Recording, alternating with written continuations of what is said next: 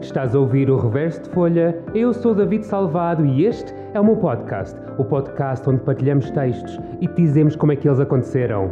Bem-vindo! Olá, olá, olá! Boa quarta-feira! Então, estamos aqui juntos para falar com uma menina que se chama Paula Cardoso. A Paula vem-nos aqui trazer mais um Conversas de Escrita.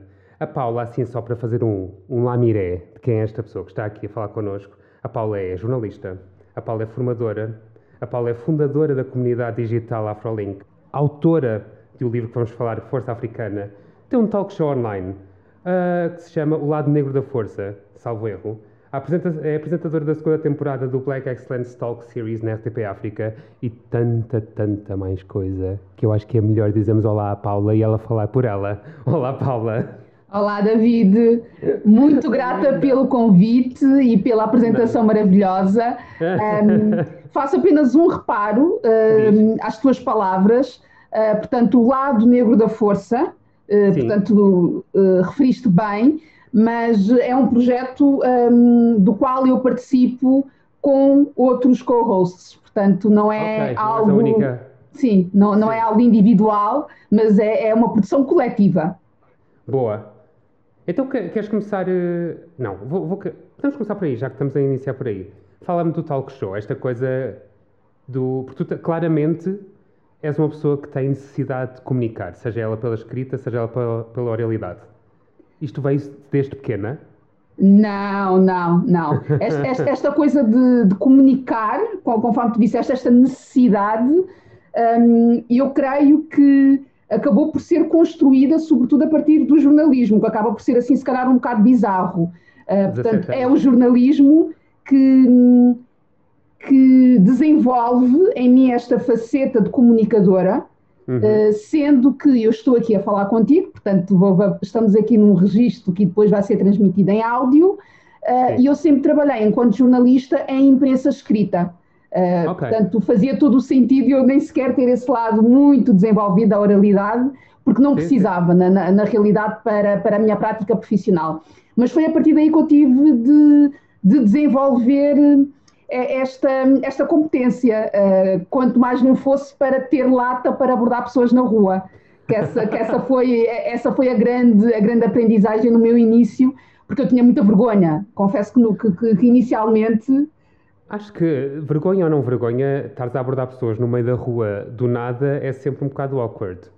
não eu, sei, eu sabes, quando, sabes quando tu estás em televisão ou em rádio tu, bem ou mal, tens parceiros, não é, de equipa, Sim. e tens um microfone, uma câmara que identifica o teu órgão de comunicação social.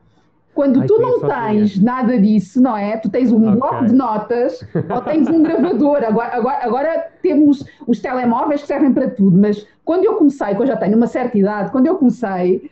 Uh, ainda... não estão a ver, mas ninguém diz que ela tem mais de 32 anos. Ah! Ninguém. Ai, que simpático, olha que generoso, que generoso. Um, olha, já valeu a pena, David, já valeu a pena vir aqui para ouvir estes 32 anos, pronto, perfeito.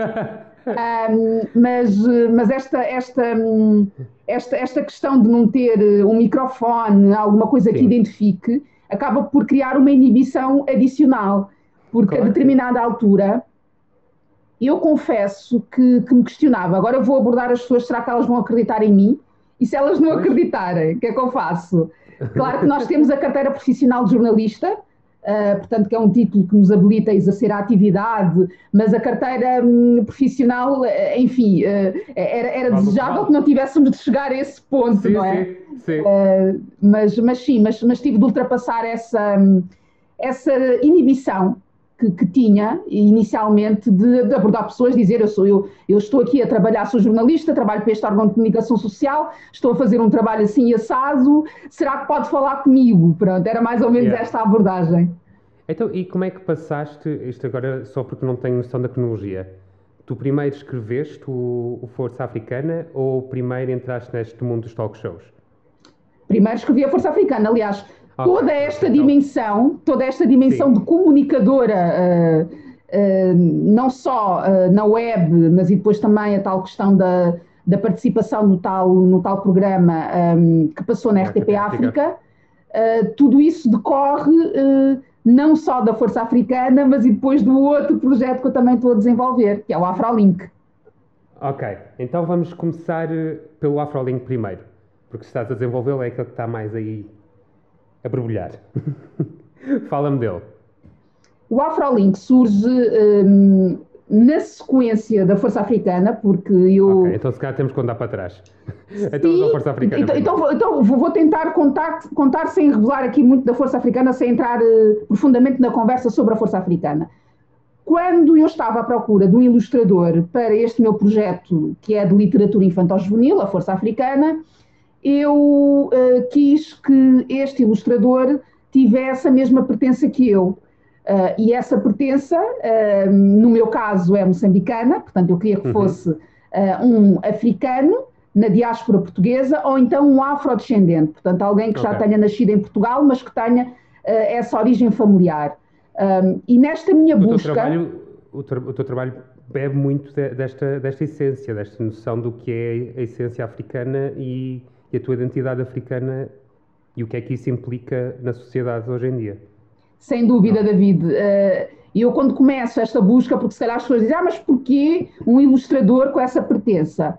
Porque uh, na minha forma de ver as coisas e na forma como eu idealizei a Força Africana, um, eh, as características dos personagens, uh, que são todos negros, portanto têm, têm todos essa pertença, fazia mais sentido para mim que, que, essa, que essa vida fosse, fosse produzida, fosse criada a partir de alguém que entendesse as minhas dores e o lugar sim, de onde sim. eu falo. Sim, e, e, foi, e foi dessa busca por uma ilustradora ou por um ilustrador com a minha pertença que eu me deparo com uma dificuldade de chegar a perfis destes profissionais.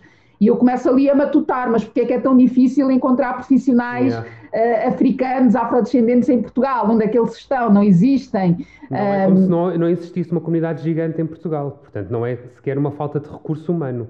Seja, não. O, o humano não, existe. Existe. Aliás, basta sairmos à rua. Exatamente. Claro que nós estamos em Lisboa e, e é mais fácil. Um, encontrar essa diversidade enquanto estamos a circular na rua, enquanto andamos nos uhum. transportes públicos e tudo mais. Eh, nem esta, esta, esta multiculturalidade e esta diversidade de pertenças não, não é tão expressiva noutras, noutros, noutras cidades do país, noutra, noutras claro. localidades. Mas em Lisboa ela é bastante, bastante prevalecente. E justamente por ter essa consciência uhum. um, que me criou alguma perplexidade esta dificuldade no acesso a perfis. E foi a partir daí que eu comecei a pensar em algo que pudesse facilitar essa procura. Exato. E surge então o AfroLink de, dessa, dessa preocupação, ou dessa necessidade uh, que, que, que, tive, que identifiquei para um projeto pessoal e que depois acabou por uh, ganhar esta expressão mais coletiva a partir do momento em que eu começo, primeiro num grupo fechado no Facebook, para perceber até que ponto é que eu teria material de trabalho e uhum. até que ponto é que este projeto de identificar profissionais africanos e afrodescendentes em Portugal uh, teria viabilidade. Uh, portanto, eu começo por testar essa necessidade uh, no grupo fechado no Facebook. E é a partir desse trabalho que eu então constato não é, que não só tem pernas, como tem um corpo inteiro para andar. E, e tem, então. Tem toda a maratona para correr. É, completamente. E então o AfroLink ganha sai, sai desse, desse grupo fechado para, para o site que, que está uh, hoje em dia acessível a qualquer pessoa, com conteúdos. Uh, não, não, temos conteúdos uh, de acesso restrito, portanto é completamente aberto e tem, sobretudo, esta, esta preocupação de visibilizar uhum. histórias, perfis de profissionais africanos e afrodescendentes, mas também apresentar outro tipo de conteúdos, conteúdos de personagens históricos, que, sobre os quais temos pouco ou nenhuma informação, um, sugestões de livros. Contada do ponto de vista do branco dominador e o que interessa ao branco. Uh, existe essa questão uh, de, de, de, de, como a história é contada, por um lado, uh, e, e, naturalmente quem conta a história depois acaba por decidir quem são os heróis, quem são as heroínas, e isso reflete-se naquelas que são as nossas referências. E, e, claro. e, as referências com as quais eu cresci porque eu estudei em Portugal, não é? O tempo, portanto, eu nasci em Moçambique, mas vim para Portugal na curva dos dois, três anos, e então todo o meu percurso a esse nível foi feito em Portugal. Yeah. Um, e todas as referências a nível de currículo uh, foram brancas. É? Então, uhum. para mim, este projeto também me permite uh, fazer esse resgate. Portanto, não só estou aqui a, a apresentar uh, perfis contemporâneos, mas também perfis menos contemporâneos, e, e, fazendo isto tudo, procurando também que uh, entre estes profissionais, onde eu me incluo, nós possamos criar aqui algumas alianças um, ehm, e,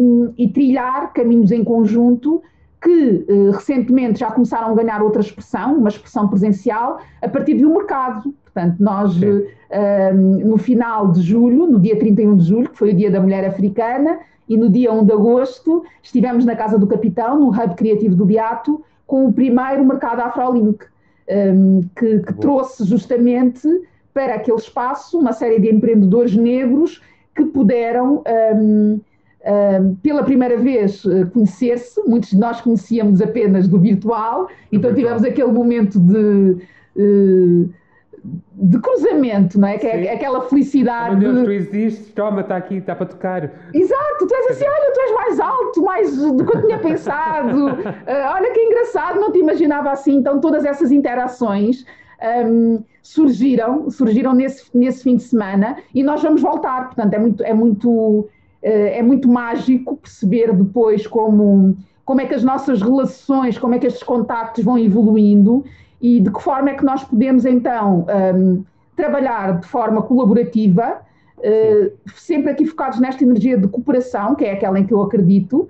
Portanto, eu, eu, não uhum. acredito, já acreditei, já vibrei por aí na energia da competição, que acho que é nessa que nós somos educados. Portanto, temos de ser sempre melhores e melhores. Muito em comparação com os outros e não em comparação conosco. conosco. Então, hoje em dia, eu tenho muito essa filosofia do a única competição que eu quero na minha vida é comigo própria. É Sim. ser a cada dia a melhor pessoa possível um, e, e, com, todo, com todas as pessoas que me rodeiam, é construir em conjunto. Portanto, é, é, é isso que me move.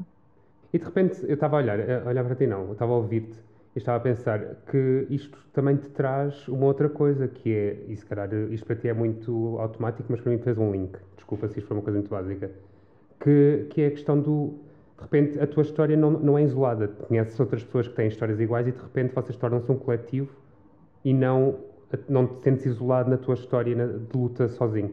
E as tuas dúvidas, se calhar, já, já, já são dúvidas que já são passadas de outra pessoa e esta partilha, de repente, torna-te mais forte como um coletivo.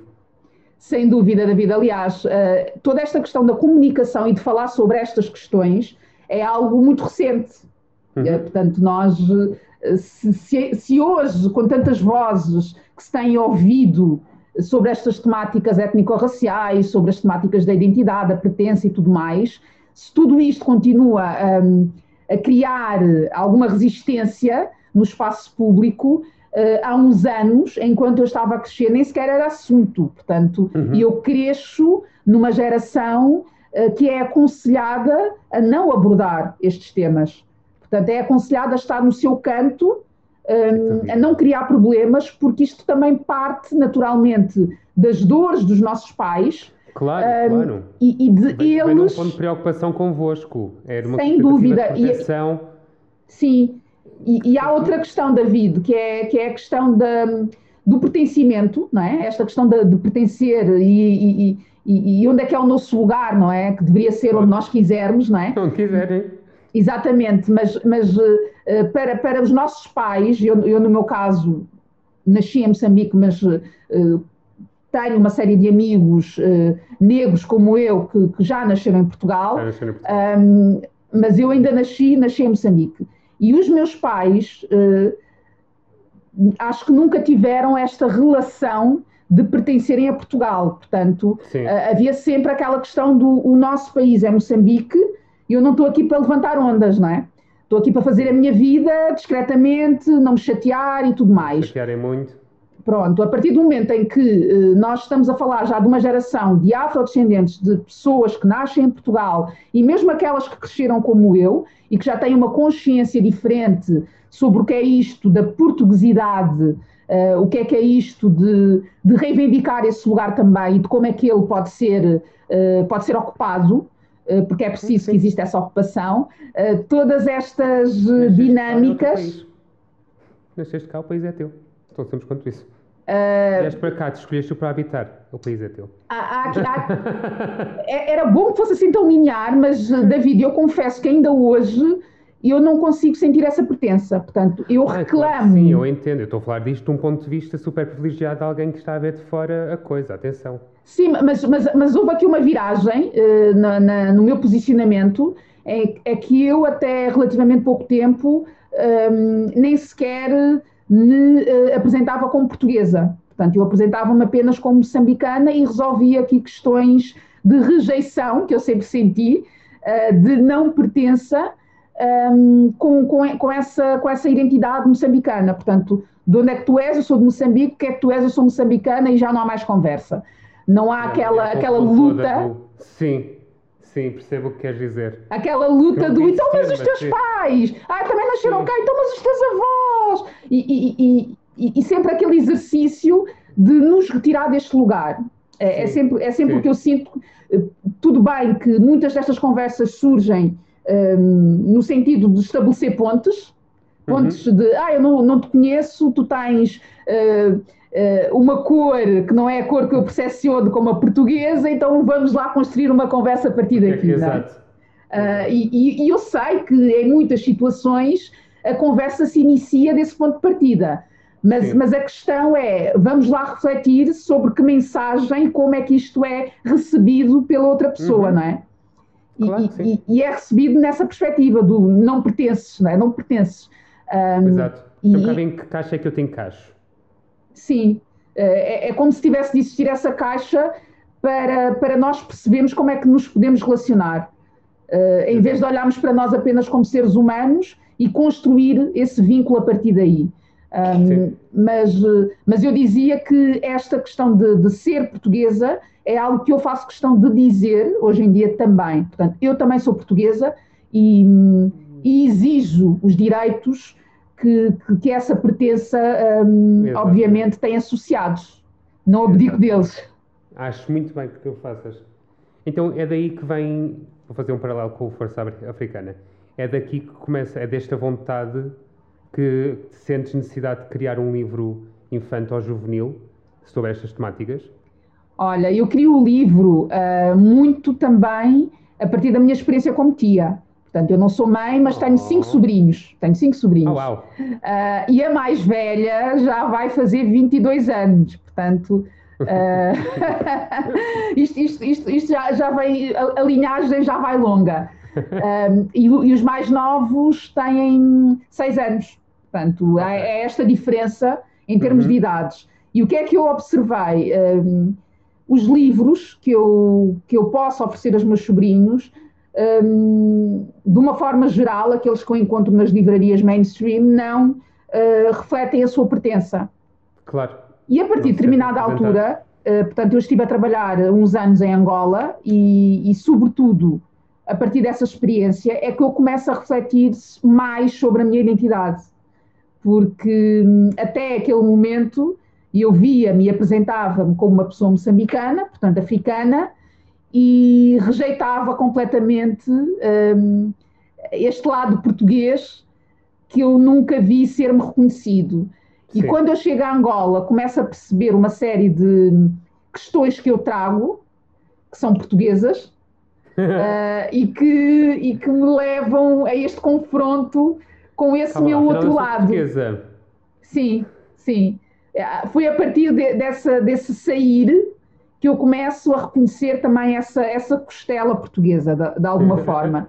E, e, a partir desse processo de desconstrução e reconstrução identitária, eu começo a navegar numa série de dores, que é, que é o que se costuma dizer, não é? Quando nós começamos a olhar para dentro, é, é que nós. abrir o, o baú. Sim, sim.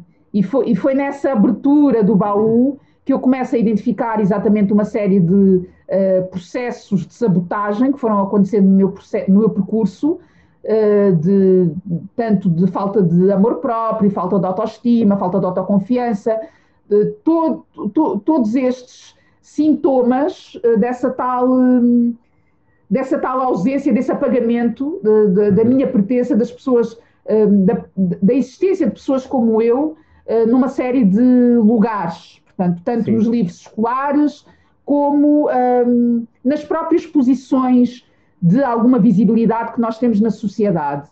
E quando eu olho para, para, para isto, não é? quando eu começo a refletir sobre todas estas questões, eu começo a tentar perceber onde é que elas começam. Claro. E elas começam, obviamente, na primeira infância, assim que nós saímos de casa. Portanto, quando nós saímos de casa, nós começamos a deparar-nos com a nossa diferença, que até ali uhum. uh, era apenas uma característica que trazíamos, uh, uma característica como qualquer outra, como uma cor de cabelo, como a cor dos olhos, enfim.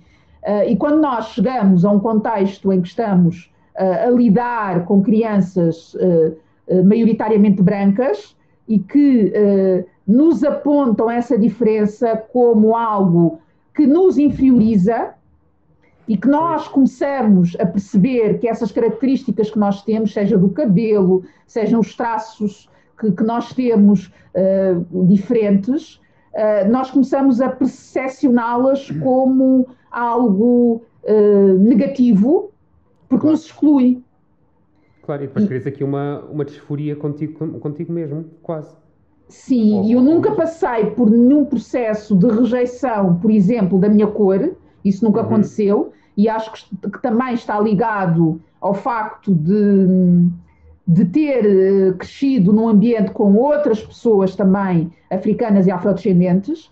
Okay. Portanto, é, é esta, eu, eu, nunca fui a única negra nesse, no, uhum. nos primeiros anos. Uh, Tornei-me a última negra a partir do momento em que fui ascendendo, digamos, na, a nível uh, não só de estudos, como depois profissional. Mas na, na, nos primeiros anos de ensino, eu nunca fui a única. E, e, e não ser a única acaba por também. Um, se calhar permitir criar uma relação diferente com a nossa cor. Uh, ainda assim, uh, existia esse lugar uh, de exclusão, que, que, eu sempre associei à minha pertença. Exclusão não só porque não somos personagens nos, nos, livros que estudamos, depois Sim. nos livros que, que, nos acompanham nos tempos livres, não somos personagens nos desenhos animados, não somos personagens e, em lado. quando são, são muito mal representados. Mas nessa altura nem sequer. Estou, estou, a falar, estou a falar da, da, altura, da altura que eras criança. Sim. Estou a, pensar, sim. Estou a tentar projetar-me nessa altura. Porque há, há a questão dos estereótipos, não é? Sim, exatamente. Sim, é, esse também é outro perigo, não é? Porque nós, quando, quando falamos de diversidade e de queremos representatividade, também temos de perceber o, o, o que é que estamos a pedir, não é? Representatividade uhum. não é apenas colocar um personagem negro uh, sei lá, na novela das oito. É perceber Exato. que narrativa é que está a ser colada aquele personagem. Um, e esta reflexão um, falta, falta fazer. E falta fazer sobretudo porque nas equipas que pensam estes projetos não existe essa diversidade. Claro. Um, e, são cabeça, 90% das vezes são cabeças brancas a pensar sobre um assunto que não lhes... Sim. Que não é deles. Exatamente, e, e, a questão dos livros, eu começo na questão da Força Africana, justamente porque reflito sobre uh, o, o, princípio de tudo. Uhum. Onde é que eu posso, onde é que é necessário intervir, por um lado, e por outro lado, uh, o que é que eu posso entregar, tendo em Sim. conta as minhas competências, uh, como é que eu posso contribuir para, de alguma forma, mitigar esta dor que, que, que se perpetua, que se vai renovando porque é esmagador perceber que as experiências que eu vivi continuam a acontecer hoje. Uh, e, e, e, o que é que está a ser feito para, para combater isso? Sim. Um, e, depois, e depois lá está, David, é muito, é muito, é muito engraçado, porque quando eu fiz esta, esta peregrinação pelos livros que estão Sim. disponíveis e que podem trazer alguma diversidade, um, o, o, que é que eu encontrei? Encontrei uh, uma série de narrativas que reforçam um, aquele lugar de um, exotismo africano, claro. por um lado, uh, e encontrei, sobretudo, livros que falam sobre a diferença uh, numa perspectiva muito romântica, muito, muito simplificada que é, ok, agora vamos falar sobre diferença a partir de crianças que têm cores de cabelo diferentes. Sim. Para dizer que, não, que isso não importa. E, e, a questão é que, por muito que estas narrativas sejam importantes e tenham o seu lugar, não é isso que está em causa. To, to, no, tocas só ali no, na, na, superfície a, da coisa. A questão da vida é que no final do dia, quem é que são os protagonistas? Não é? No final do dia, o protagonismo continua a ser branco. Uhum. E, e, é importante que as crianças negras consigam olhar para si próprias e, e ver que aquele lugar também é delas. E Sim. também que as outras crianças, que as crianças brancas, também consigam uh, perceber que aquele espaço não é exclusivo. Também são, exatamente, fazem parte do seu espaço também. E, e, e, esta questão da força africana, que parte justamente dessa, de todas estas reflexões e desconstruções que eu venho fazendo em relação à minha própria história, eh, tem esse ponto de partida de trabalhar a diferença uh, a partir do protagonismo negro. Portanto, nós temos aqui na, na Força Africana cinco protagonistas negros, portanto, uh, eles, cada um deles representa um, um país africano de língua portuguesa um, e, e têm características que também falam para a realidade desses tais países. Portanto, uh, embora a história seja ficcionada, porque é uhum. ficcionada, esta primeira história, eu quero que seja uma série, embora, embora seja ficcionado, há aqui um lugar de uh, aprendizagens também sobre a realidade africana, que eu, que eu acho que é importante trazer, porque claro. eu sinto que uh, faltam materiais uhum. para uhum. trabalhar uh, esta pertença nas famílias, mesmo que as famílias tenham muita vontade de trazer estas referências. É muito difícil. É, é, é porque o que nós temos uh, é informação para adultos, portanto, é uma informação Sim. que não está digerida e que não é facilmente um, um, consultável. Sim. Uh, e, e, aqui, com a Força Africana, é a partir da história uh, trazer alguns elementos que façam essa ponte e Sim. que permitam uh, que os miúdos criem uma ideia um, positiva sobre o continente africano, porque eu sinto que existe uh, esse imaginário uh, muito distorcido, muito fechado em realidades de pobreza, um, de. É o que tu dizes. Normalmente, isto vou, acho que é o geral, quando pensas em África, pensas em. Eu acho que deve, deves pensar em quatro realidades. Pensas Egito e pirâmides, pensas em Marrocos e depois pensas ou em pobreza ou em, ou em coisas muito exóticas.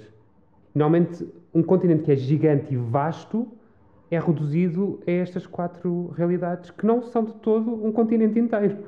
Sim, e depois, e depois quando tu vês, quando tu começas a navegar sobre as histórias, e, e, e sabes que numa fase em que eu ainda estava também hum, num processo muito embrionário da minha própria construção identitária, enquanto mulher negra e mulher africana, porque eu costumo dizer que um, há, há, pessoas que dizem, ah, eu descobri-me negra adulta. Eu não me descobri negra adulta. Eu descobri-me negra quando saí de casa. Uh, a questão é, o compreender-me negra é outro processo. E esse sim começou em idade adulta, esta consciência do que é que isso representa.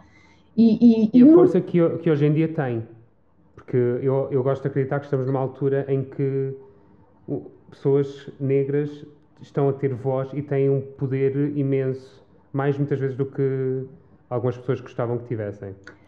Sim, e depois, e depois isso, isso, sem dúvida, tanto aqui, aqui a questão da vídeo, eu já tivemos discussões desde que comecei um, a projetar a minha voz, digamos, desde que eu comecei a falar sobre as minhas dores e, e a tentar trazer, uh, obviamente, os meus contributos para uma mudança que eu considero que é fundamental que exista.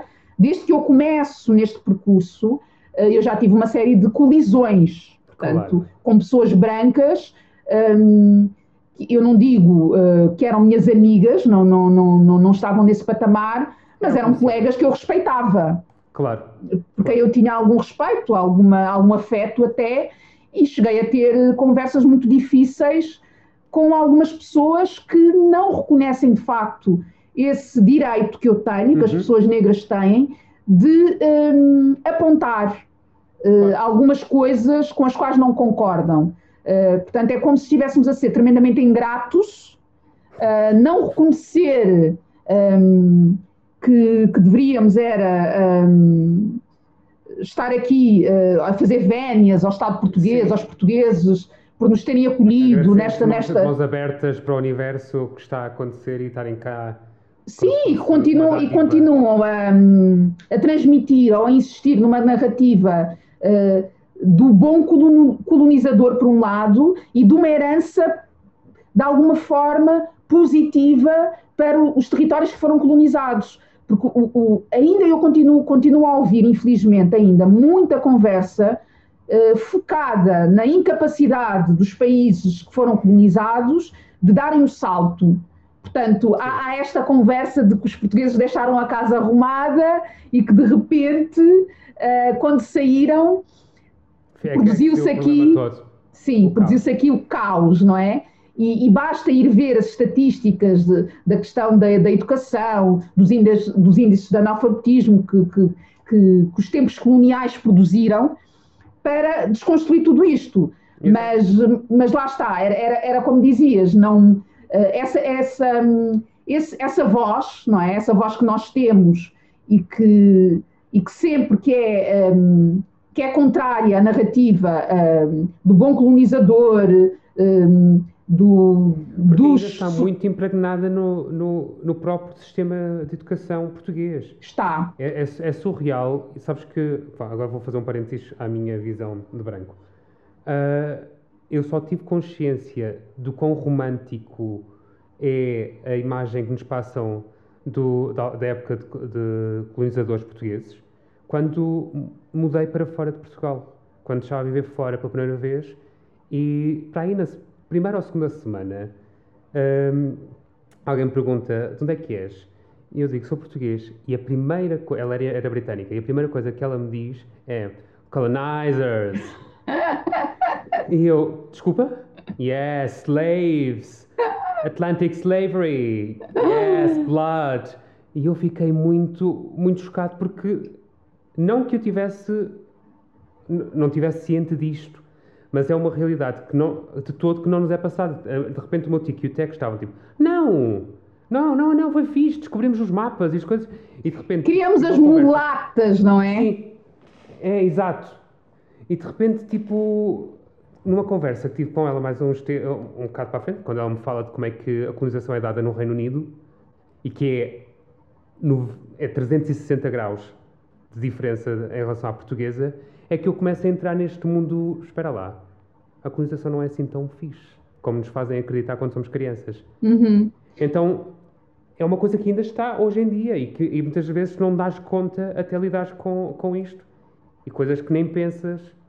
Não, e, e, até, e até uh, David, uh, um trabalho que eu venho tentando fazer também é a própria. Um, descolonização da linguagem, não é? Porque uhum. a, eh, a, linguagem é tremendamente opressora, aquela que nós utilizamos, e, e, e, até este, este termo que eu trouxe, mulata, até este termo é, é tremendamente pejorativo. E... Pior que esse há outro, que a mim, eh, mas esse sempre me repulsou, que é o cabrita. Sim. Ai, ai, esse então é. Sim. Estas invenções portuguesas têm muito Sim. que se lhe diga, não é? Sim. E, e, e elas, obviamente, esta questão do, destes conceitos que se criam para inferiorizar o, o outro, não é? O que, o que se uhum. identificou, classificou como o outro, uh, tudo isto, obviamente, continua a marcar as nossas relações. E, e, não ter consciência disso, não refletir sobre isso, é viver alienado. E, e, eu consigo perceber perfeitamente aquilo que tu disseste, que foi a partir da tua saída de Portugal que, que essa consciência começou a ser, a ser construída, porque eu digo o mesmo. E, e, e muitas das pessoas com quem eu me tenho relacionado, uh, que também estão neste processo, porque todos nós temos de fazer essa desconstrução, todos, rigorosamente todos. Temos, temos. Um, muitas pessoas com quem eu tenho, eu tenho convivido uh, relatam exatamente a mesma experiência, que foi a partir do momento em que saíram de Portugal que começaram a olhar para a história portuguesa uhum. com alguma objetividade, não é? Porque há esse distanciamento, há o acesso a outras narrativas. Que não é a narrativa portuguesa, não é a narrativa que nos interessa enquanto portugueses perpetuar. Sim, e depois há outra coisa que é, uh, nós crescemos com aquela ideia do livro como uma fonte uh, ótima de informação. Segura. Sim, exatamente. Fonte segura. Está no livro, é verdade, é facto. Exatamente, exatamente. É factual. Mentira! Grande descoberta, última hora, alerta, não é? Mentira, mentira, não é? Mentira. E, e, e é chocante perceber que a história que nos é contada consegue ter tantas distorções e tantas manipulações. É chocante, para mim foi chocante. Uhum. Sim, sim. Uh, e, e, e mesmo a questão, sabes a questão da, de- das lutas de libertação, não é? De não ter sequer eh, esse capítulo quando Sim. se está a falar da, da questão da colonização e tudo mais, eh, o próprio 25 de Abril, que Sim. começa em África, e que, e que aqui fala-se muito da questão da, da revolução dos escravos, É. nem uma gota de sangue, e, e- e o sangue, o sangue que foi derramado nos territórios lado. colonizados para se conseguir sim. fazer o 25 de Abril em Lisboa. Ninguém fala. E ninguém sequer faz ligação muitas vezes de uma coisa com a outra. Não. Ah, e, e tudo isto, ah, ter acesso a estas informações é, por um lado, doloroso, mas hum, são dores de crescimento. São dores de crescimento, sem dúvida. Hum, e, e- Nenhuma mudança é fácil. Não, não, não. Portanto, é sempre olhares ao espelho e veres que há coisas em ti que estão erradas, dói sempre. Portanto, olha, amores, é- faz parte da vida. Olha, e é esse caminho que Portugal está a ter uma dificuldade tremenda de aceitar que tem de ser feito. Essa questão do então vamos olhar-nos ao espelho enquanto nação e vamos reconhecer, porque eh, eu sei que quando nós trazemos estas conversas há sempre aquela coisa, é pá, mas isso é lá o passado, isso já passou a Já não faz história. parte- não faz parte da minha narrativa, não sei o quê. Não fui eu, porque é que, Não porque é que eu é que eu. tenho de estar a assumir, seja o que for, enfim. Ah, e, e é. Mas tu continuas com os ideais da mesma altura, filho. Portanto, se continuas com os mesmos ideais, fazes parte do problema. E tens que mudar. O sistema, o ter sistema apenas mudou de nomes, mas ele continua. ah, quem é que está na base da pirâmide e quem é continua a Uhum. ser tratado como se fosse inferior, continuam a ser as pessoas negras. Portanto, isto. Vais às estatísticas e isto é claro. Se alguém tiver dúvidas disto, faz uma estatística qualquer. Empregados negros, salários negros, tudo. É, é- quais são os, os setores em que há mais negros e menos negros? Tudo reflete isto. Completamente, completamente. E ainda, há- só que neste processo em Portugal há uma dificuldade, não é? Uma dificuldade que não é hum, inocente, não é? Não é ingênua. Continua a existir hum, este bloqueio à recolha de dados étnico-raciais, justamente porque, do meu ponto de vista, ah, existe esta consciência a nível de Estado de que Uhum. estas desigualdades históricas prevalecem. E, e- e- quando nós tivermos esses dados escancarados, deixa de ser possível alimentar hum, a conversa de que isto é um problema de classe. Sim, sim, sim. Claro que isto Sim. também é um problema de classe e, e- todos os problemas que nós temos a nível social devem ser olhados numa perspectiva interseccional. Quanto a isso, não tenho dúvida nenhuma. Mas este é, sobretudo, um problema tem, um- tem ori- racial. uma origem muito específica, exatamente. Tem. Não, não tem a ver só com o indivíduo em si, tem a ver com uma característica do indivíduo que lhe é incutada uma coisa que não tem nada a ver com ele enquanto indivíduo. Tem a ver com uma, com uma, com uma, uma criação, uma narrativa que nos é implementada socialmente, sem nós darmos conta, e que perpetuamos.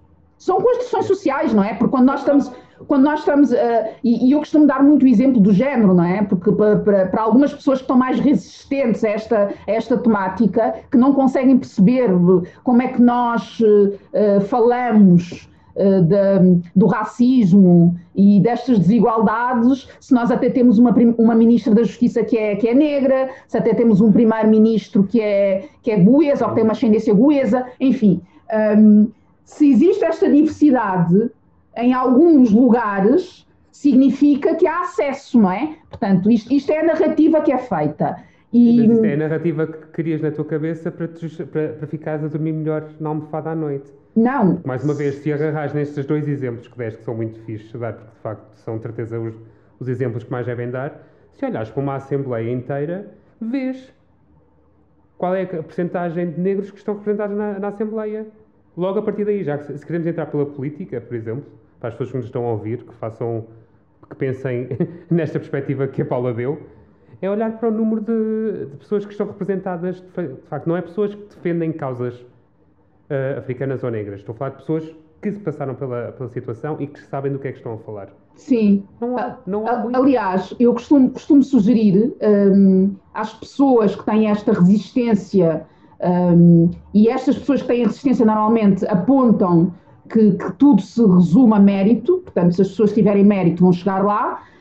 Um, eu costumo uh, sempre desafiar, sim, costumo sempre desafiar as pessoas a fazerem um teste do pescoço, que, que, que, que, isto é um conceito que surgiu no Brasil, que é justamente o, o olhar em volta e perceber que pessoas negras estão no seu circuito, uh, andar na rua, fazer o mesmo exercício e, e, e, e começar a, um, a, identificar os lugares.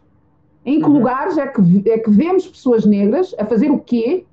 E, e, nas nossas relações, se nas nossas relações e nos nossos locais de trabalho, nós vemos pessoas negras e quando as vemos, o que é que elas estão a fazer?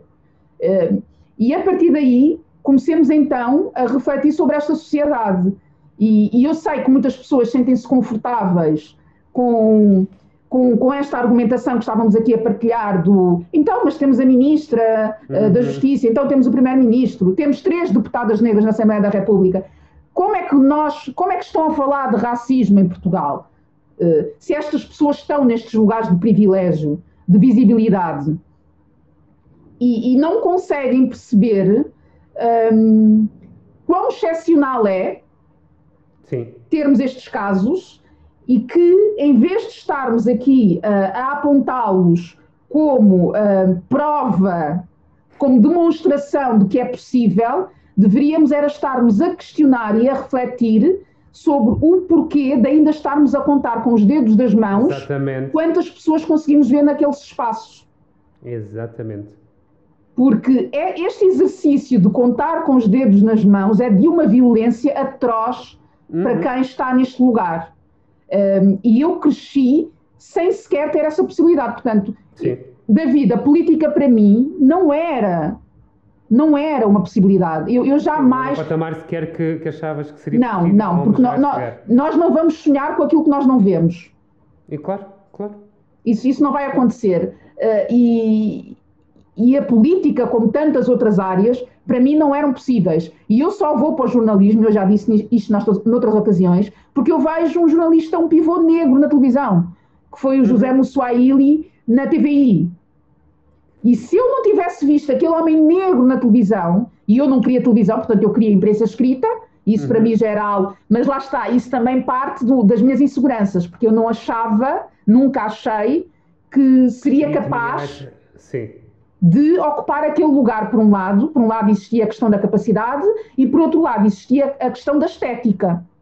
Sim, sim.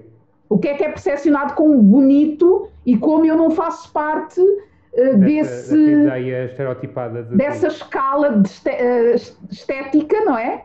Que, que é reconhecida pela sociedade. Portanto, eu não me via naquele lugar de televisão, mas ver um homem negro a ocupar aquele espaço deu-me ânimo, deu-me coragem, deu-me incentivo para eu tentar o jornalismo. E foi, e foi, e, e, foi a partir daí que eu então começo a tentar, a tentar esse caminho.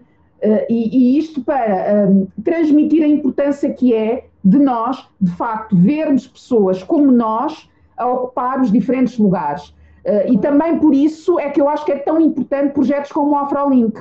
Portanto, uhum. crianças e jovens negros têm ali referências uh, nas quais se podem uh, rever, reconhecer, portanto, encontrar ali caminhos que, que, são histórias que são parecidas com, com aquelas que, que eles trazem de casa e uhum. encontrar ali até mentores, portanto, é, isso é uma possibilidade. E depois, as pessoas que não fazem parte da comunidade negra, portanto, da comunidade africana e afrodescendente negra, podem também, eh, de alguma forma, desconstruir este imaginário que, que existe, que subsiste que é de uh, subqualificação ainda, portanto, Sim. quando se fala em profissionais negros, existe ainda alguma perplexidade de se perceber que é uma pessoa com uma, qualificação superior, por exemplo. Sim, sim. Uh, isto é muito relatado em pessoas que vão a entrevistas e que têm um sotaque ao telefone que não é percepcionado como sendo africano e que depois, quando chegam à entrevista, as pessoas não conseguem uh, disfarçar a surpresa, a perplexidade de estarem diante de uma pessoa negra. Agora que falas nisso, posso fazer uma pergunta, espero que não seja uma pergunta demasiado íntima. Uh, tu, provavelmente, porque nasceste em Portugal, tens um sotaque tipicamente português. Ah, que interessante tu dizes isso, porque já me disseram que não. Ah, sério? Sim. Ah, eu por acaso ia te dizer, tu, pessoa que ao, ao, a, um, a um telefone te soaria como qualquer português, independentemente de, de cor, como é que percepcionas depois quando chegas ao local? Porque tu deves ter passado por essa sensação. Sim, eu, eu. eu, passei por uma situação bastante violenta quando tinha uh, eh, 16 anos, 15, 16 anos, por aí, um, ehm, em que estava a responder a um anúncio para uh, fazer babysitting durante as férias um, aquilo era para acompanhar uma família durante 15 dias no Algarve, e eu toda animada, ainda para mais entusiasmada com aquela, com uma série de séries que nós víamos, não é? Americanas, e a malta lá Sim, é tudo babysitter. Férias e, e, não sei o quê, claro. E, e, eu super animada com aquela possibilidade, uh, ligo, uh, portanto, por telefone para, para perceber se a vaga ainda estava disponível. Um, a senhora toda contente porque finalmente estava a ser contactada por uma jovem estudante, porque era isso que ela queria, e segundo a conversa que ela teve comigo ao telefone, uh, todos os contactos que estava a receber eram de pessoas mais velhas. Uh, provavelmente ela deveria pagar pouco, não é? Imagino eu que esta, que esta um, obsessão por uma pessoa mais nova, estudante, tinha que ver com isso. passa por aí. Sim, mas em todo o caso ela estava super animada e marcamos logo para o dia seguinte para eu ir lá uh, para conseguirmos então resolver as coisas, uh, para nos conhecermos e tudo mais. Eh, porque ela tinha bastante urgência, porque eles iam, sei lá, imagina, isto era uma quinta-feira e eles iam de viagem na segunda-feira, era assim uma coisa. Ok. Um, então eu vou até a casa da senhora, que ficava em Passo de Arcos, um, e ela nem sequer me abre a porta. Portanto, Oi? eu uh, toco a campainha lá embaixo, aquilo era um prédio, portanto a senhora vivia no apartamento, subo, e quando eu chego à porta. Um, a senhora uh, percebe, não é? Percebe-se da minha cor. Uh, está com a porta com, aquele, com aquela Sim, corrente de segurança, exatamente. Ah, okay. Aliás, ela não está com a porta. Mentira, eu, eu é que na minha cabeça, não é? Uh, toda, toda, toda a situação um, sugeria que, é, que ela estivesse com a corrente, mas ela não estava. Ela pura e simplesmente não abriu a porta. Ela estava com a porta, uh, só com uma nesga de porta aberta, viu-me perguntou ao que eu ia, e eu expliquei, não é? Que tinha falado com ela na véspera e que estava ali por causa da, da, da vaga para, para, para, para babysitter, e ela disse logo, ah, está preenchida. Foi tipo, está preenchida deles, foi assim uma coisa. E isto, isto, não é? Uh, isto, é isto é horrível. É, é, é mas, mas, quer dizer, esta história, eu vivi esta história, e há uma série de pessoas que vivem um, aquela realidade de... Uh, comparar uh, o envio de, de, currículos com e sem fotografia e perceber depois. Um, Quantos callbacks é que tens? Exatamente, e, e, é inacreditável, quer dizer, não é inacreditável, mas pronto, uh, é inconcebível que uh, profissionais com, que cumpram todos os critérios que estão a ser solicitados para aquela posição, que um, candidatando-se, que sejam excluídos porque têm demasiada melanina uh, aos olhos do recrutador. E isto é, é evidente porque uh, pessoas que já fizeram esse teste uh, conseguem comprovar uma diferença gigante entre ter, em alguns casos, entre ter zero contactos para entrevista e ter contactos para entrevistas. Eu nunca fiz esse, nunca me sujeitei a isso, porque acho, porque se é para me excluírem, que me excluam a partida, portanto não, uhum.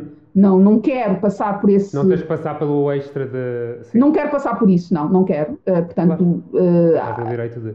Sim, e, e também felizmente ao longo do meu percurso não, não enviei muitos currículos, portanto não, não tive de o fazer, enviei sobretudo em situações em que estava saturada do trabalho e queria ver alguma alternativa, mas o que é facto é que nunca fui chamada para nenhuma entrevista. Que medo.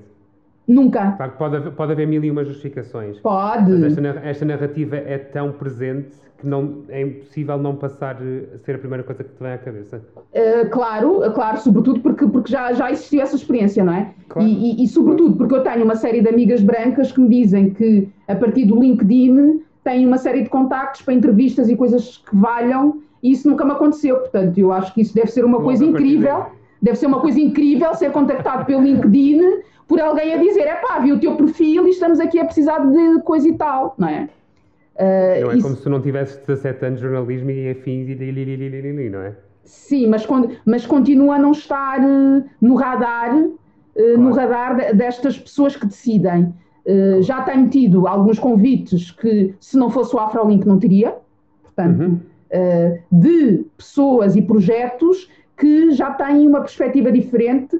Lá está, que já fizeram o teste do pescoço, que chegaram à conclusão que é preciso alterar É, e, e este- e neste momento, se, se alguém estiver a ouvir que, tenha, que esteja num posto em que possa de facto decidir coisas como eh, a quem é que se vai dar trabalho, tem que partir de, de entidades eh, empregadoras, fazer este exercício de exercício e esforço, não sei o que é que lhe querem chamar, de ter a certeza de que têm na sua massa de empregadores pessoas negras. Têm que fazer esse exercício. Aliás, esse exercício já foi feito e está a ser feito, claro que não está terminado, mas está a ser feito em relação ao género. Portanto, Sim, eu, eu- acho que é muito, é muito interessante também percebermos a forma como, como estas questões não é, raciais estão tão internalizadas que hum, não houve hum, nenhuma, ou não houve uma resistência a ponto de bloquear o processo quando, Uhum. quando se introduziu a questão das cotas para, para o género e que Uhum. só de só ouvir falar em cotas étnico-raciais, enfim, o, o, o país estremece, não é? E, acontece aqui uma coisa hum, inacreditável. Aliás, agora recentemente também estamos aqui a discutir a questão do, do, do padrão dos descobrimentos. Sempre que há aqui esta. hum, Uh, sempre que se mexe nesta questão da identidade portuguesa construída a partir desta opressão sobre uma série de povos, povos uh, negros um, e não só, portanto as populações também, os povos, os povos no Brasil, sempre que existe esta, um, esta tentativa de dialogar sobre isto, há esta As portas- há uma tendência às portas fecharem, as janelas a fecharem, a persiana que desce lentamente. Sim, sim. E depois há aqui eh, um, eh, uma, uma distorção eh, sempre destas, destas, destes movimentos, desta questão, Sim. por exemplo, esta questão da cota, não é? Há logo uma série de vozes que, que muito ruidosas começam logo a dizer: é, pois é, agora querem tudo de mãos dadas, já não querem trabalhar. Portanto, as pessoas acham que estabelecer uma cota, por exemplo, para a medicina, não é? Vamos imaginar este cenário Sim. Significa que a pessoa não tem de ter o curso ou não tem de ter aproveitamento. de- tens de ter mérito na mesma para lá estar a nível, a nível profissional. A, a questão. As cotas, a única coisa que te vão fazer é ter a certeza que existe espaço no, teu- no mercado que estás a estudar para trabalhar. Porque de outra forma esse espaço não vai surgir, David, porque eh, o poder é branco, é, é masculino, é hetero, classe média, hum, é muito privilegiado. Cis. Sim, exatamente cis, exatamente. E, e- e- o circuito deste, deste poder reflete estas pertenças que nós estávamos aqui, estávamos aqui a, a- a referir. Portanto, tudo o que sai deste, deste circuito não tem Do lugar. homem, do homem branco cis é muito mais complicado. Não, e eu via mesmo nas redações como é que nós ah, decidíamos quem é que íamos ouvir, como, como é que as fontes surgem nos trabalhos. Surgem já destes lugares que estão cristalizados, estamos sempre a ouvir Claro. as mesmas pessoas. Claro. E quando a pessoa que ouvimos sempre não pode, nós perguntamos à volta: epá, estou a precisar agora de um especialista ah, na área da educação para a primeira infância, quem tu me sugeres? E a pessoa vai sacar do seu, do- da sua agenda de contactos. E a sua agenda de contactos é tremendamente branca também. Claro, claro. E depois não conseguimos pensamos- sair daqui. Sim, não saímos desta engrenagem Não. branca. Portanto, nós temos de reconhecer isto, reconhecer que é um problema. Não é, um, é, não- é isso. É, primeiro, reconhecer que isto não é um privilégio, é um, que é, que é muitas vezes as pessoas que têm alguma aversão a isto pensam que é isto é um privilégio que está a ser dado. Não está a ser dado um privilégio, está, isto é um direito. E a partir do momento em que mudas a premissa do isto não é um privilégio, isto é um direito, já estamos a andar no caminho certo. E se tudo correr bem, que é o que acho que estamos a trabalhar socialmente para isso, daqui a não sei quantos anos, não vou meter uma data porque senão vou ficar triste. É melhor não. Uh... daqui a não sei quantos anos, esta questão das cotas se calhar já nem existe. Idealmente já nem existe. Porque deixas... Sabes, não, sabe, exatamente, quer dizer, tanto mais que normalmente a lógica que tem sido implementada em países europeus é justamente essa, é criar para um período, para depois o próprio sistema começar a gerar organicamente estes claro. espaços, não é? Claro. Só que tu trouxeste um, uma palavra que eu acho que é importante também uh, trazer aqui para a conversa, que é a questão do privilégio. Porque quando uhum. se fala em privilégio branco, uh, também há, há, logo ali muitas resistências que se, que se erguem, porque uh, privilégio é normalmente associado à riqueza. E não é disso que uhum. estamos a falar. Nós estamos a falar do privilégio de uma pessoa poder crescer sem sequer notar que tem uma cor. Uh, poder... E não sentires que as pessoas olham para ti e deduzem alguma coisa só porque olham para ti. Sim, é, é, é, é ir uh, a, um, a uma loja, entras numa loja e não teres os seguranças uh, à perna.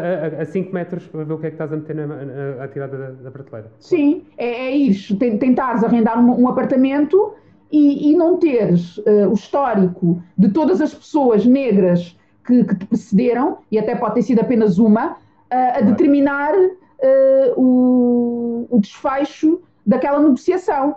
Portanto, uhum. imaginemos o que seria, não é? Se tu, homem branco, ao tentares arrendar uma casa, tivesses de pagar pelas falhas todas as pessoas brancas que perceberam. Todos os brancos que lá tiveram isto, antes. Sim, isto sim. nem sequer entra na equação. Não nem faz. sequer entra na equação. Porquê? Porque existe o reconhecimento da individualidade, que é uma coisa, uh, que é um privilégio, uh, é um privilégio. do qual é a pessoa negra não beneficia. Não tem, sim. Nós, somos, nós quando, fico, quando falo de nós, estou a falar de nós brancos, somos julgados por indivíduos, a palavra certa é exatamente essa, é por nós e o que, qual é a impressão que passamos enquanto indivíduo. Uma pessoa negra é julgada por todas as experiências que esta pessoa tem, teve ou ouviu.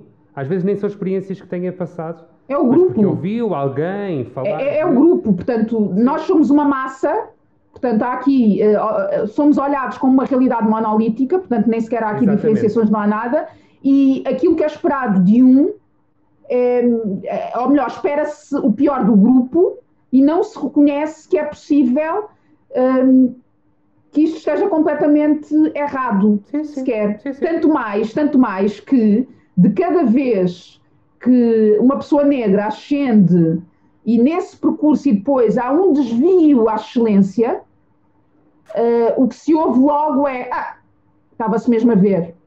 Yeah. Ah, eu já sabia. Essa é outra coisa que não, não entramos por aí nem tocamos nisso, mas é a questão de, da pressão que uma pessoa negra tem por tipo, pronto, ok, se não, se não falarmos da questão toda social, para tu chegares a um ponto, a um patamar, tens uma pressão gigante de estar sempre a ser excelente para conseguires ter a certeza que és digna de estar ali, independentemente daquilo que te atirem à cara. E que não existe, ninguém é excelente a vida toda. Não é humano. Nós não, não, somos máquinas. Mas aí é que está é essa, essa questão da humanidade, não é? Quem é que é humano e, e, toda a construção que foi feita a partir da existência negra é de desumanização. Uhum. Portanto, Sim. todas as classificações que foram sendo trazidas, inclusivamente com, com, com um luio científico, uh, foi justamente de retirar as pessoas negras desse, desse lugar. Portanto, claro. Uh, tanto mais que tivemos os jus humanos e uma série de outras atrocidades ao longo da história, um, e que ainda estão de alguma forma, ou de uma forma bastante um, profunda, no ADN das nossas relações. Claro que sim. Claro que sim. E, e, é preciso reconhecer isso. Partir de, claro. Eu gostaria que todos nós tivéssemos maturidade suficiente para uh, reconhecer que Todos nós temos preconceitos internalizados. Todos nós temos preconceitos, todos nós temos uh, pontos racistas em nós e que, por muito mal que seja, é muito bom admiti-lo porque sabes que, que, existe um problema e que tens que, que tens que trabalhar. Todos nós. E então, todos nós devemos ter, devemos nos disponibilizar, David, para ouvir Uhum. hum, sobre aquilo que nós não conhecemos. Claro. Claro que sim. Claro que sim. Porque, obviamente, eu também há aqui uma série de questões que eu não domino a nível de identidades, identidade de Claro. género e tudo mais, mas eu estou disponível para ouvir. Claro que sim. Claro que sim. E ouvir a experiência do outro e ver o que é que o outro passa. E só, e só ao, ao ouvires o outro e meteres-te no papel do outro é que tu consegues evoluir enquanto humano. E de repente passarmos todos para ser humanos aos, olha- aos olhos de toda a gente. Vou-te pedir, porque eu para mim continuava a conversa, conversa aqui tipo mais duas horas. Ah, Eu também. Podemos deixar aqui o parênteses a dizer que provavelmente poderá haver uma parte 2 outro, um dia mais para a frente.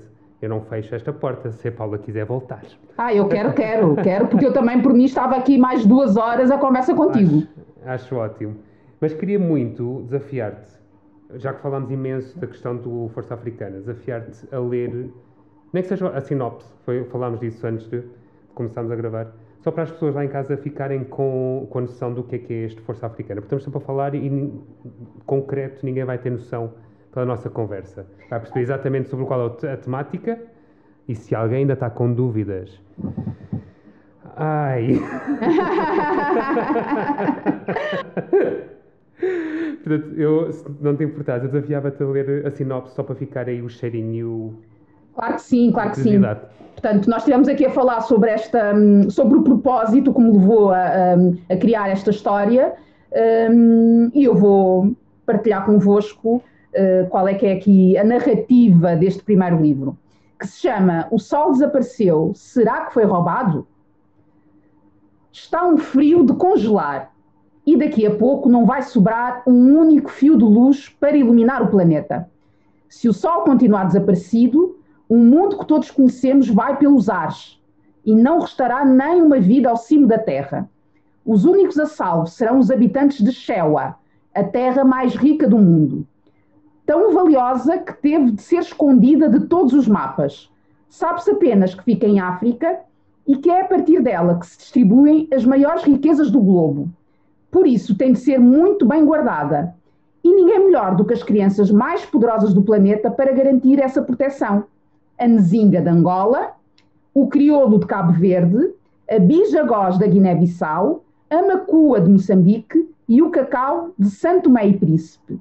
Juntos formam a Força Africana, uma equipa de agentes especiais que entra em ação sempre que um problema no mundo parece não ter solução. Como agora que o sol parou de brilhar e toda a terra acima de Shewa começou a esfriar. Mas o melhor mesmo é deixar esta aventura começar. Lindos. Se não tiveram curiosidade, eu fiquei com muita. Onde é que nós podemos encontrar o livro, amor? Então, o livro está a Aqui ser fica já eh, aqui tudo dito. tudo dito, sim. Portanto, podem encomendar o livro eh, através do site. Portanto, existe o site que é Fafricana, portanto, F africana tudo junto, .pt. Ahm, também existe a página no Facebook, também é Fafricana. Ahm, e a página no Insta também. E podem encomendar através dessas, dessas três vias. Como isto é uma edição independente, não consegui nenhuma editora, portanto é uma edição de autor, a- as encomendas são feitas diretamente comigo e, e eu envio por correio, ou então, se for em Lisboa, por exemplo, muitas vezes até entrego presencialmente. Já têm aqui um ótimo presente. Comprarem um pré-presente para o Natal. Aquelas pessoas agora que têm a mania com a minha mãe, que compram prendas de Natal com meses e meses de antecedência. Isto era uma ótima prenda. Isso, isso é, um ótimo- é uma ótima estratégia, isso, isso de começar a antecipar as prendas. Vai- é vai o stress todo. Vai É o stress todo. isso. Ela começa a comprar prendas, não sei, para aí em agosto. Ah, meu Deus! Olha, aproveita os saldos, está bem visto. É inteligente. Olha, olha, olha que eu tenho que aprender umas coisas com a tua mãe. Tens. Olha, e as pessoas encontram-te a ti onde? Olha, encontram-me a de mim. buscar mais sobre quem é a Paula. Olha, encontram-me a mim hum, a escrever uh, no Afrolink, também no 74, que é um novo projeto uh, de investigação jornalística, uh, muito orientado para o combate à extrema-direita, e, e eu tenho uma, uma crónica no 74, escrevo uma vez por mês. Uh, também podem me ver às quintas-feiras, não a, não a todas as quintas-feiras, mas depois também até é, é uma animação perceber será que vai estar, não vai estar. Lá, Paula, há, lá, Paula. há aqui este fator surpresa no lado negro da força, que também eh, tem a sua página no, no Facebook e, e, estas emissões são transmitidas em direto, não só no Facebook, mas também no, no YouTube, todas uhum. as quintas-feiras, eh, a partir das 21 horas. Um, podem saber também mais sobre o lado negro da força no Afrolink, porque nós temos aqui uma claro. parceria para, para, para estarmos cada vez mais fortalecidos e, e, os links todos de acesso e tudo mais estão acessíveis também no, no Afrolink. Boa. Olha, Paula, muito, muito, muito obrigado. Esta conversa foi incrível e vamos mesmo voltar a tê-la. Voltar a tê-la, não, continuá-la. Vamos continuar esta conversa, sim. Também acho que sim, sim, David. Muito grato uma vez mais pelo convite, adorei estar aqui contigo. Obrigado eu por teres vindo. Vocês do outro lado. Já sabem, se tiverem alguma curiosidade ou apenas sugestão, podem fazê-lo através do meu Instagram, David Salvado, tudo junto, numa palavra só. De resto, encontramos aqui em breve. Reverso de Folha volta já já. Até já!